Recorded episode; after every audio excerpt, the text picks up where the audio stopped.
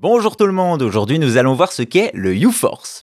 Se passer des manettes, voilà quelque chose qui séduit les constructeurs de jeux vidéo depuis longtemps. On a eu droit au motion gaming avec la Wii et le PS Move, mais aussi de la détection de mouvement avec le Kinect de Xbox. Pourtant, déjà à la fin des années 80, la NES a eu droit à sa propre manette à ne surtout pas toucher, le U-Force, un produit licencié par Nintendo et produit par la marque Brotherbound en 1989. Déjà, l'objet ressemble à tout sauf un contrôleur de jeu, il est plat et se plie comme un ordinateur portable avec deux surfaces noires équipées de capteurs infrarouges. En réalité, on dirait plus un plateau de bataille navale.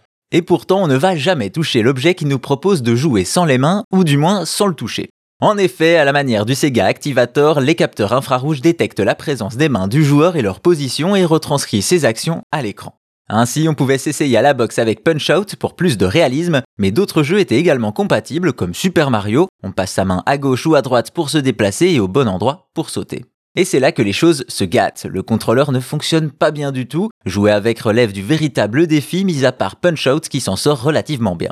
Les raisons sont multiples, problèmes de fabrication, mauvaise charnière et surtout des capteurs infrarouges trop peu efficaces. À noter que l'objet était fourni avec un genre de joystick amovible, une sorte de manche à balai qui servait dans les simulations de vol. Sachant que l'objet était vendu 70 dollars à sa sortie, il a été un flop assez vite, et faute de vente, les jeux qui auraient dû capitaliser sur le U-Force n'ont jamais vu le jour. Bref, vous l'aurez compris, le U-Force s'inscrit dans cette vague de contrôleurs qui se voulaient futuristes comme l'Activator ou le Power Glove. Hélas, entre le prix le fonctionnement très imparfait et un manque de jeu pour exploiter son potentiel, l'accessoire s'est placé parmi les pires contrôleurs de l'histoire.